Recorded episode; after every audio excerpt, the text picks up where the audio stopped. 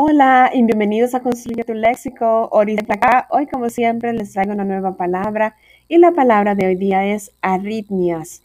¿Qué es arritmias? Bueno, esta proviene del latín tardío arritmia y esta del griego arritmia, ambas veces con Y. Eso significa que es falta de ritmo regular, en lo que en medicina se refiere a irregularidad o desigualdad del ritmo cardíaco. Esta palabra arritmias es una palabra llana, no se acentúa en la penúltima sílaba debido a que termina en S. Bueno, espero que le haya gustado, que puedan reconocer esta palabra arritmias cuando la escuchen de su médico o la vean por allí. Continúen aquí en Construye tu Léxico. Miércoles. Bye bye.